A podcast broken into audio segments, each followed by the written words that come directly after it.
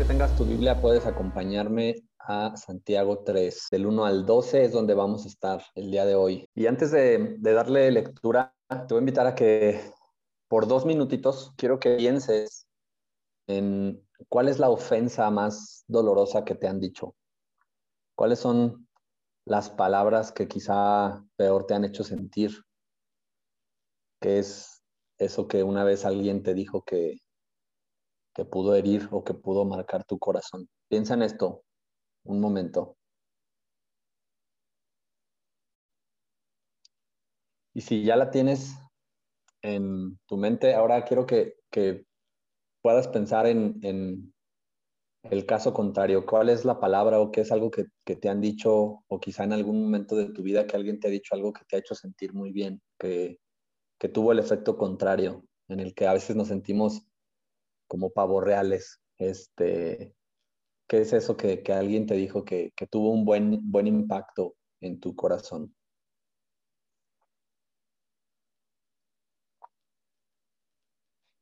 Y con esto en mente vamos a, entrar al tema de hoy, que es el uso de la lengua, el uso de nuestras palabras, de lo que hablamos, de lo que, de lo que decimos.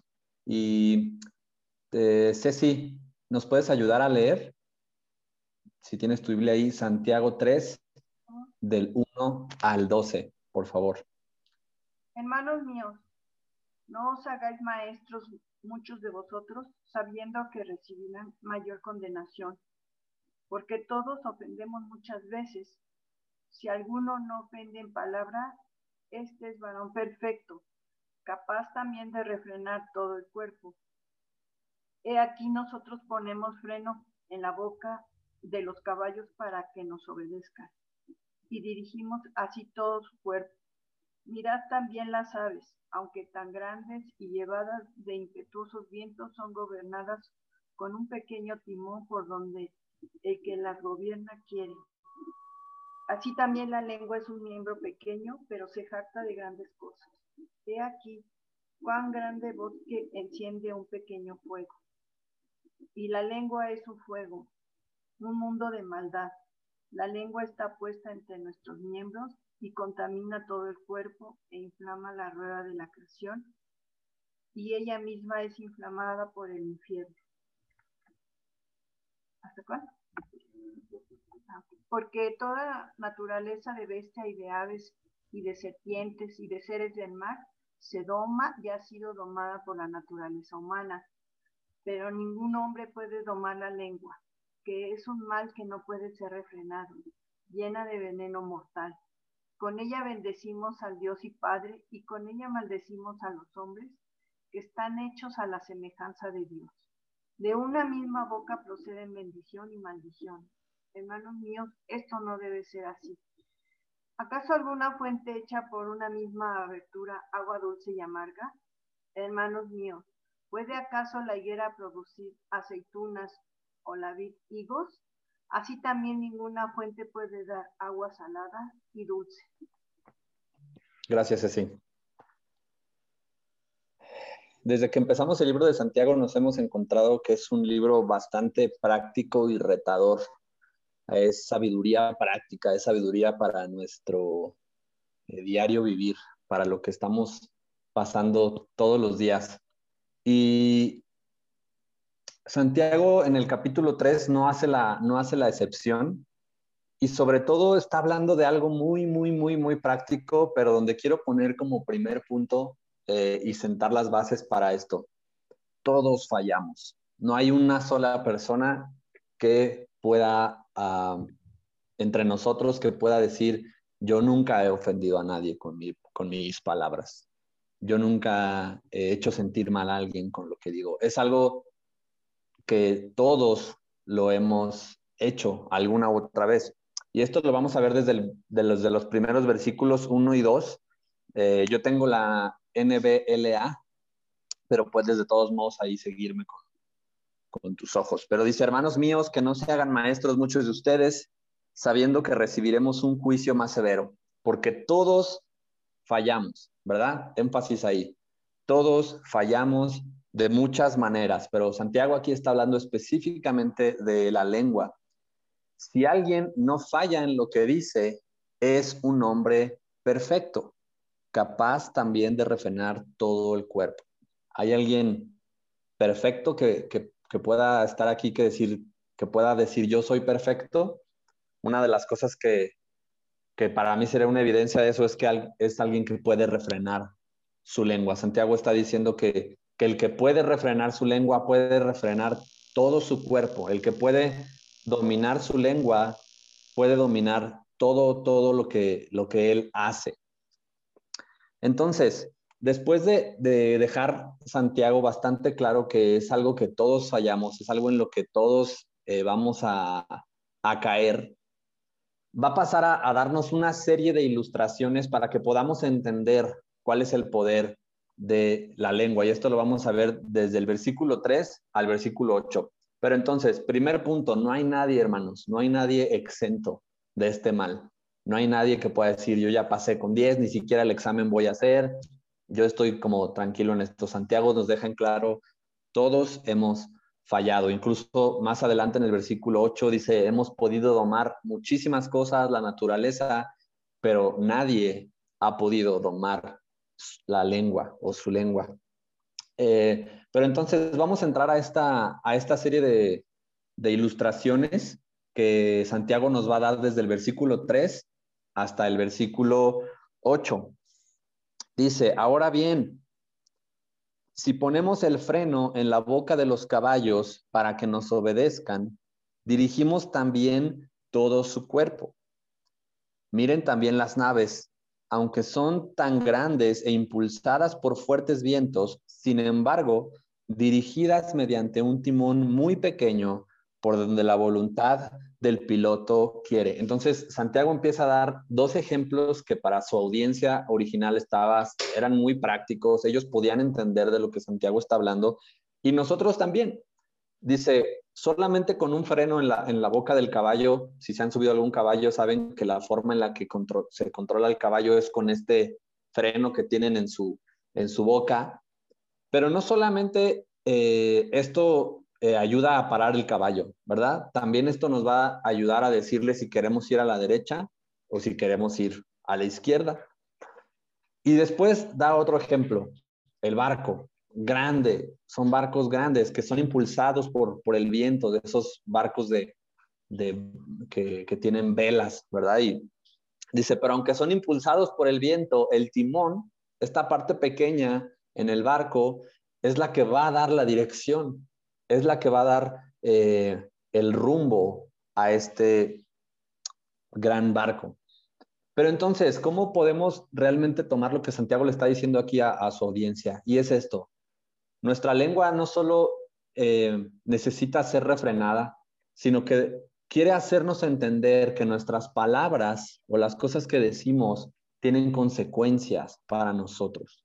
No solamente es algo que necesitamos de tener, sino Santiago está intentando decirle a su audiencia, tus palabras van a repercutir en algo más, tienen consecuencia, deciden si vas a la izquierda o hacia la derecha, tienen, tienen una, sí, una consecuencia, una respuesta a lo que tú has dicho. Entonces no es, no es solamente como algo que, Santiago le está diciendo que simplemente tienen que frenar o parar, sino está queriéndole hacer entender a, estas personas que escribe la carta que sus palabras, que lo que hablen, que lo que digan, va a repercutir en algo. ¿Cuántos de nosotros alguna vez lo hemos experimentado?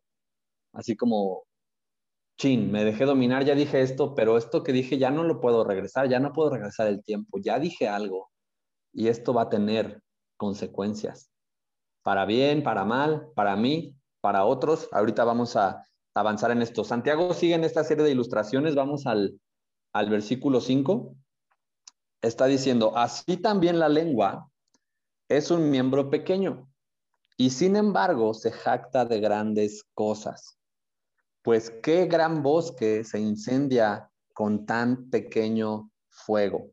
Sigue hablando Santiago de las consecuencias. Es algo tan pequeño, pero que puede producir cosas grandes. Es algo muy pequeño, pero que tiene consecuencias grandes. Eh, versículo 6, también la lengua es un fuego, un mundo de iniquidad. La lengua está puesta entre nuestros miembros, la cual contamina todo el cuerpo, es encendida por el infierno e inflama el curso de nuestra vida. Porque toda clase de fieras y de aves, de reptiles y de animales marinos se puede domar y ha sido domada por el ser humano, pero ningún hombre puede domar la lengua. Es un mal turbulento y lleno de veneno mortal. Esta es la parte donde Santiago cierra con, esta ilustración para, para hacernos entender el poder de la lengua, para hacernos entender su poder y sus consecuencias. Son dos cosas distintas. Está diciendo, mira, mira todo el poder que tienen tus palabras, mira todo el poder que tiene una lengua. Es como algo tan pequeño, pero que puede producir el incendio de un bosque.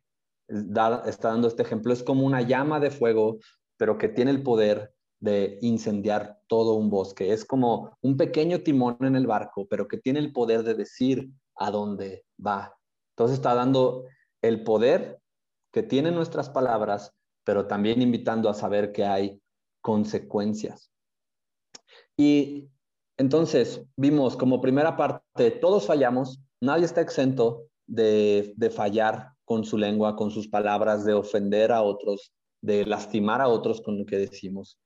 Eh, y luego eh, Santiago nos ayuda a entender el poder y las consecuencias de nuestras palabras. Pero mira, te voy a leer rápidamente eh, como este extracto de cómo a los adjetivos que Santiago pone de la lengua. Dice, para resumir, es maligna, es indomable, es como una llama de fuego, es un mundo de maldad, es incansable, es dañina, y está llena de veneno mortal.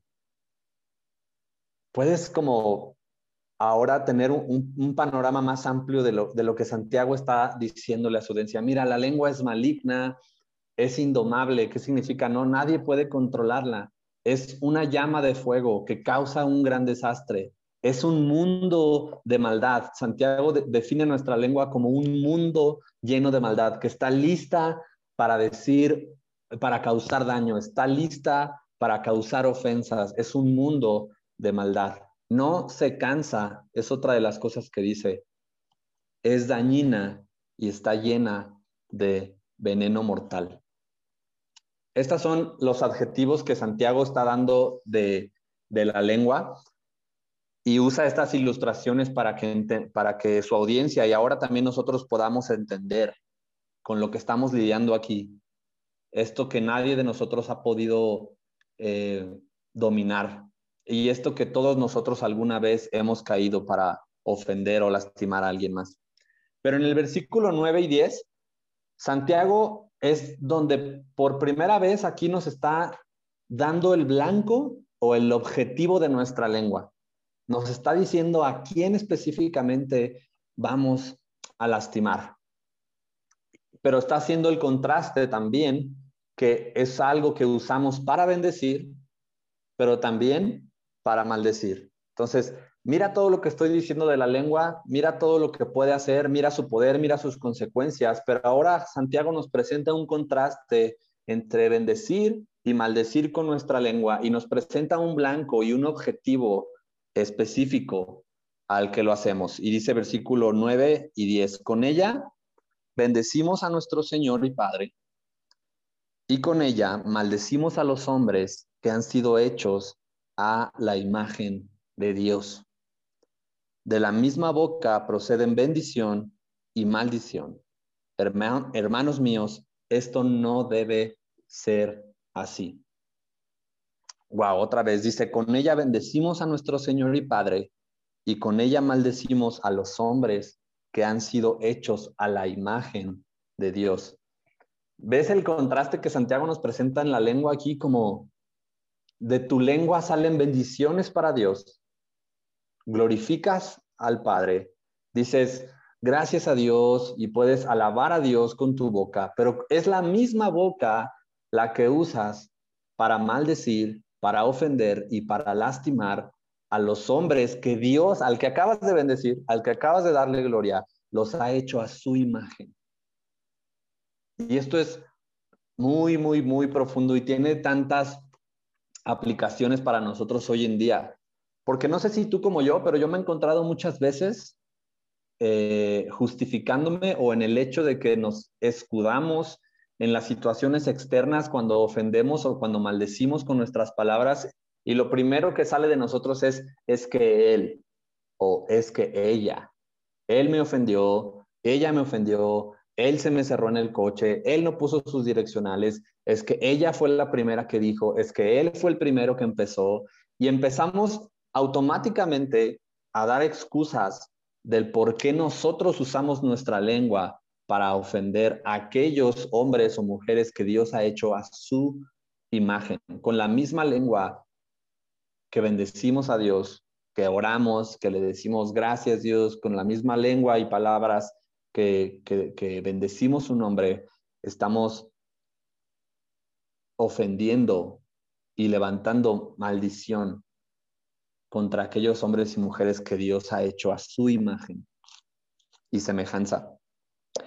Santiago cierra esta parte y dice, hermanos míos, esto no está bien. Deja claro como definitivamente esto es un problema. Entonces, recapitulemos hasta aquí. Santiago está diciendo, nadie estamos exentos, es algo en lo que todos fallamos, todos caemos, nadie ha podido domar su lengua. Luego usa esta serie de ilustraciones para decir, miren qué tan poderosa es la lengua, miren las consecuencias que traen. Mira cuando hablas esto va a acabar eh, de, una, de un modo u otro porque tus palabras tienen consecuencias. Y luego aquí pone un contraste donde dice, es la misma lengua que usas para dar gloria a Dios, para bendecir a Dios y Padre, pero es la misma lengua la que estás usando para maldecir, para ofender a aquellos hombres y mujeres que Dios ha hecho a su imagen y semejanza. Y cierra básicamente diciendo, mis amados hermanos, esto no es correcto, esto no está bien volvemos a ver a un Santiago llamando a una fe práctica, diciendo, esto no debe pasar entre ustedes. Pero hasta aquí es malas noticias porque sí, esto no debe pasar, pero Santiago, nos acabas de escribir que nadie ha podido domar la lengua, nos acabas de escribir que todos fallamos, incluso Santiago, tú fallas también con la lengua, pero nos estás diciendo que no está bien. Ahora sí que, que como esa frase del Chapulín Colorado, y ahora, ¿quién podrá ayudarnos? Porque hasta aquí no nos has dado una solución. Pero desde el versículo 11 al 13, perdón, 12, Santiago nos va a presentar la raíz del problema, el fondo del el meollo del asunto, el fondo de nuestro problema, pero no solamente nos va a presentar la raíz, sino también al mismo tiempo que presenta la raíz, presenta la solución. Y vamos a leer del versículo 11 al 12. Y dice, ¿acaso una fuente echa agua dulce y amarga por la misma abertura? ¿Acaso, hermanos míos, puede una higuera producir aceitunas o una vid higos? Pues tampoco la fuente de agua salada puede producir agua dulce. Y cuando Santiago está diciendo esto, está dejando bien en claro dónde está el problema de nuestra lengua. Y que la lengua simplemente es un reflejo o habla de lo que hay en el corazón. Santiago deja ver que lo que tu lengua está hablando simplemente es un reflejo o es una pequeña muestra de lo que hay profundamente en nuestro corazón. Al decir esto del pozo del agua, donde sale agua salada y agua dulce, significa qué hay adentro, qué es lo que hay en el pozo para que eso es lo que salga. Eso es simplemente el fruto de lo que hay adentro del pozo. En este, en este caso también pone eh, como la higuera que produce aceitunas o una vid, simplemente nos está diciendo de qué es el árbol, es de lo que va a dar el fruto. No te sorprendas que estés dando naranjas porque eres un árbol de naranjas. Entonces está diciendo, el problema no es lo que sale de tu boca. Te acabo de decir todo lo que pasa con tu lengua cuando no la controlas, todas las consecuencias que hay. Te acabo de decir que nadie ha podido amarla, pero te estoy dando la verdadera raíz del problema, que es lo que hay dentro de tu corazón. Pero Santiago al apuntar esto, como te dije hace un momento, no solo está apuntando la raíz del problema, sino que tiene como énfasis recordar su identidad de estos hombres. Les está recordando su identidad. Es básicamente es como decir, oye, pero recuerda, tú no puedes dar manzanas, tú eres un árbol de naranjas. Recuerda, recuerda esto, ¿cuál es tu identidad? ¿De dónde sale la motivación para que nosotros podamos eh, frenar nuestra lengua? ¿De dónde sale la motivación para que nosotros podamos no, no maldecir, sino bendecir con nuestra lengua? De nuestra identidad, de lo profundo de nuestro ser. ¿Acaso una fuente echa agua dulce y amarga por la misma abertura? ¿Acaso, hermanos míos, puede una higuera producir aceitunas o una vid higos?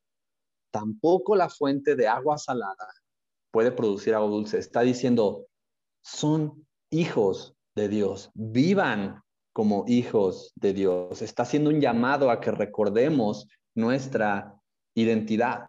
Pero entonces estamos viendo que si nuestro problema era realmente del corazón, una pregunta que podríamos hacer es, ¿qué hizo Dios por medio de Cristo para arreglar esto? ¿Qué hizo Dios por medio de Jesús para arreglar nuestro problema de corazón, no de nuestra lengua? Vemos otra vez nuestra lengua es un reflejo de lo que hay en nuestro corazón. ¿Qué hizo Dios por medio de Jesús para arreglar esto? Dios el Padre envió a Jesús, a quien no pecó, y el versículo 2, ¿recuerdas de este mismo capítulo que estamos leyendo? Dice, todos fallamos de muchas maneras. Si alguien no falla en lo que dice, este es un hombre perfecto. ¿Qué hizo Dios por medio de Cristo? Envió a aquel que no falló, envió a aquel que no pecó, envió a aquel que pudo refrenar su lengua perfectamente. Isaías 53 dice, incluso cuando lo lastimaban como un cordero llevado al matadero, enmudeció y no abrió su boca. Siendo él el rey, siendo él Dios mismo, él pudo haber decidido, pues, eh, como, como dice Atanasio, él pudo haber dicho, pues ahorita le hablo a los ángeles para que vean. ¿no? Pero el rey enmudeció. El Señor enmudeció y no abrió su boca como cordero que está siendo llevado al matadero delante de sus trasquiladores, dice Isaías 53. ¿Qué hizo Dios para solucionar nuestro problema de corazón? Él envió al hombre perfecto, él envió al que sí pudo controlar su lengua y que pudo controlarse a sí mismo completamente. Él vino a tomar la cruz por cada maldición y ofensa que nuestros labios han dicho. Jesús vino a tomar el castigo por cada vez que tú y que yo no hemos controlado nuestra lengua. Pero no solo eso, sino que nos dio su lugar de justos y ahora podemos ser llamados hijos de Dios. Y Santiago está queriendo aquí decir, hey, recuerden su identidad, recuerden lo que ya son, ahora son hijos de Dios, están llamados a dar frutos de, de aquellos que son hijos de Dios. El legalismo se trata acerca de lo que tú puedes hacer para Dios. El Evangelio es lo que Dios ha hecho por ti. Él te ha dado una nueva identidad. Él ha hecho algo para solucionar tu problema de corazón. Entonces, ahora has entendido que eres un hijo de Dios.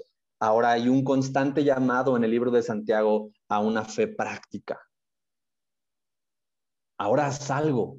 Dios ha hecho algo para arreglar nuestro problema de corazón. Dios nos ha dado un nuevo corazón. Pero no nos quedemos ahí. Vemos que Dios ha hecho algo para solucionar este problema de nuestro corazón, pero ¿cuál es nuestra responsabilidad como hijos de Dios ahora? Vivir a la luz de lo que Dios ha hecho. Y Lucas 6, 45, te invito a que lo abras, igual no, no pierdas eh, Santiago.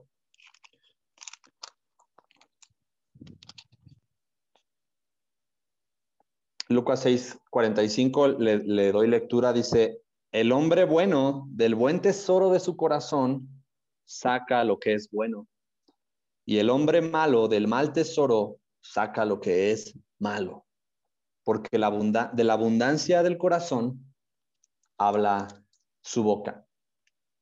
Entonces, vemos que Dios ya ha hecho algo. Dios ya nos ha dado un nuevo corazón. Pero recuerda esto, Santiago está escribiendo esto y su audiencia original eran creyentes, eran seguidores de Jesús. Esto no es un problema de salvación, esto no es un problema de, de, justificación. Dios ya ha hecho algo para estas personas, ya les dio la identidad de hijos de Dios. Santiago les está recordando su identidad, pero también está llamando a la responsabilidad de cuidar nuestra lengua. Y Lucas 6 dice, de lo que abunda en tu corazón, habla tu boca. Entonces, ¿cuál es nuestra responsabilidad ahora? Y hace un momento dije, Jesús vino, tomó la cruz, pagó la, la, la paga de cada ofensa, de cada maldición que ha salido de nuestra boca. Pero hay buenas noticias, no solo se quedó en eso, Jesús también nos dio su Espíritu Santo dentro de nosotros que nos capacita y nos da poder para controlar nuestra lengua. Nos dejó su palabra, que es una fuente en la cual podemos llenar nuestro corazón para que nuestra boca pueda hablar bendición. Entonces, Dios ha hecho algo para arreglar nuestro problema del corazón, pero también nosotros ahora, motivados por esto que Dios ha hecho, por nuestra nueva identidad, podemos saber y creer que el Espíritu Santo vive en nosotros y podemos llenarnos de su palabra para que nuestra lengua hable bendición y no maldición. Y esto no significa, hermano, no quiero que escuches, esto no significa que seas perfecto o que a partir de mañana vas a decir, ya no voy a maldecir, ahora sí ya voy a usar mi lengua como, como, como puedo, eh, porque ya Mario dijo que es lo que se tiene que hacer. Esto no significa perfección y que no falles, pero sí significa, hermano, que tenemos el poder en el Espíritu Santo para controlar nuestra lengua.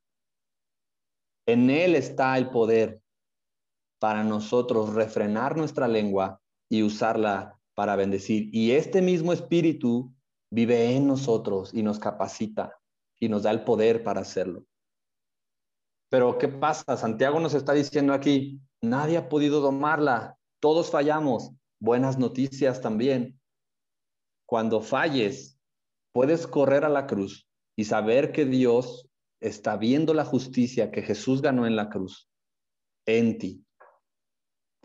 Primera de Juan 1.2, Primera de Juan 1.2 dice que Jesús mismo está intercediendo por nosotros delante del Padre. Cuando fallamos, abogado tenemos para con Dios el Padre, a Jesús el justo, aquel que no falló. Entonces, mira Jesús, él nunca usó su lengua de, de, esta manera que está diciendo Santiago, él controló su lengua, él es el hombre perfecto, él no falló, él enmudeció incluso cuando lo estaban azotando, cuando lo estaban hiriendo, cuando lo estaban clavando a una cruz, pero no solo enmudeció, sino que ahora el día de hoy, cuando tú fallas, Jesús está hablando buenas cosas delante del Padre acerca de ti. Él está como un abogado delante del Padre por nosotros.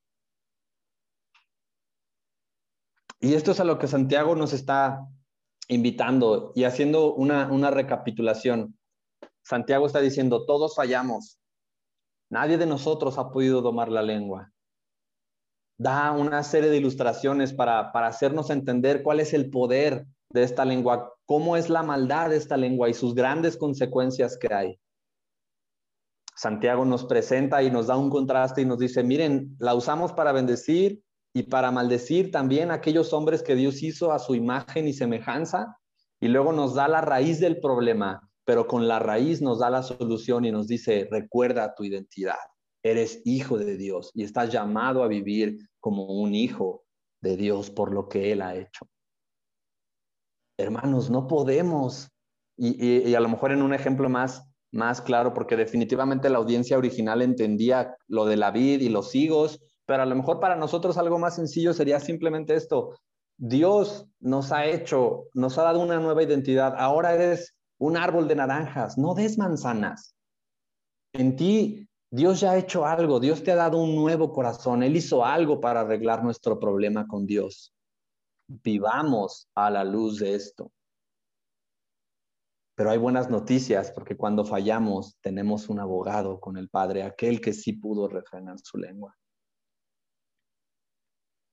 Y antes de pasar a la, discusión o a, las, o a las preguntas en las que podemos participar juntos, también quiero animarte a que veas algo. Una vez dije como eh, cuando ofendemos a alguien, a alguien que está hecho a la imagen y semejanza de Dios, nuestra respuesta rápida es decir, es que él, es que ella, mira, es que no puso las direccionales, mira, es que se me cerró, mira, es que ella empezó. Esta, esta carta estaba siendo escrita para estos primeros eh, comunidades de fe, para estos primeros seguidores de Jesús que estaban siendo perseguidos, estaban pasando por hambre, estaban siendo maltratados. Y en este mismo contexto es que Santiago les escribe, refrenen su lengua. Ellos tenían, eh, por así decirlo, como, como humanamente, tenían todo el derecho de, de, de, alguna manera como a responder con su lengua por lo que estaban pasando. Podríamos pensarlo así, pues es que él, pues es que ellos, ellos me están persiguiendo, ellos me están haciendo y deshaciendo.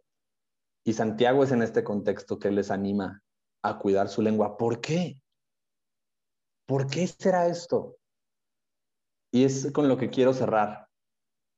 Recordemos que Santiago es un libro que es parte de la gran narrativa de Dios. ¿Se acuerdan que, en, cuando nos reunimos eh, vimos la verdadera historia? Y vimos como toda la historia y toda la narrativa bíblica en estos seis actos. Santiago es un libro que está sacado del acto de la iglesia. ¿En qué parte de, la Biblia está Santiago y por qué nos está Santiago diciendo esto? Y es algo que me gustaría cerrar con esto. Jesús ya había ascendido al cielo y las comunidades de fe y los seguidores de Jesús están siendo usados para esparcir su reino. Y es en el, en, el acto en el que vivimos tú y yo también el día de hoy. Entonces, ¿qué tiene esto que ver? Y es algo que, que, que me gustaría cerrar con esto. Dios está en la misión de extender su reino y está usando su iglesia como agente para hacer esto.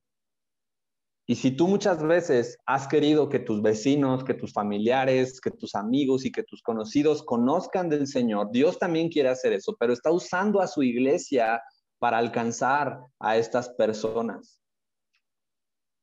Y una pregunta que es buena hacernos porque Dios estaba usando a este pueblo al que Santiago le está escribiendo para afectar a sus comunidades y a las personas que los rodeaban, porque ellos estaban esparcidos por la persecución. Pero alguien que podía verlos podía decir, mira, los perseguimos y ellos no nos maldicen. Mira, están pasando por hambre y su boca no habla ofensas. Esa es una pregunta que podemos hacernos el día de hoy. ¿Cuánto estamos orando porque nuestros familiares o nuestros vecinos se arrepientan y conozcan a Dios? Pero ¿será que nuestros vecinos nos escuchan gritarle a nuestras esposas? ¿Será que, los padres de familia de las escuelas nos escuchan eh, maldecir a nuestros hijos?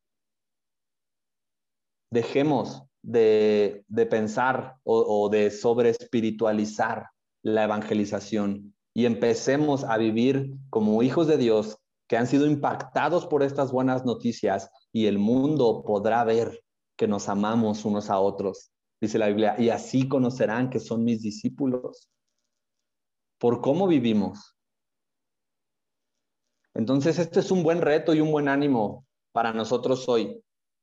Hemos sido impactados por el Evangelio. Dios ha hecho algo. Él ha cambiado nuestro corazón. Estamos llamados a vivir de una manera distinta. Usemos nuestra lengua para bendecir y no para maldecir. Esto habla más que yo me pare y que vaya y que agarre a bibliazos a mi vecino. Él va a poder más ver cómo le hablo a mi esposa, cómo padres le hablan a sus hijos, cómo hermanos respondemos ante la ofensa. ¿Ofendemos también? Cuando el coche adelante no pone las direccionales y se nos cierra, ¿qué sale de nuestra boca?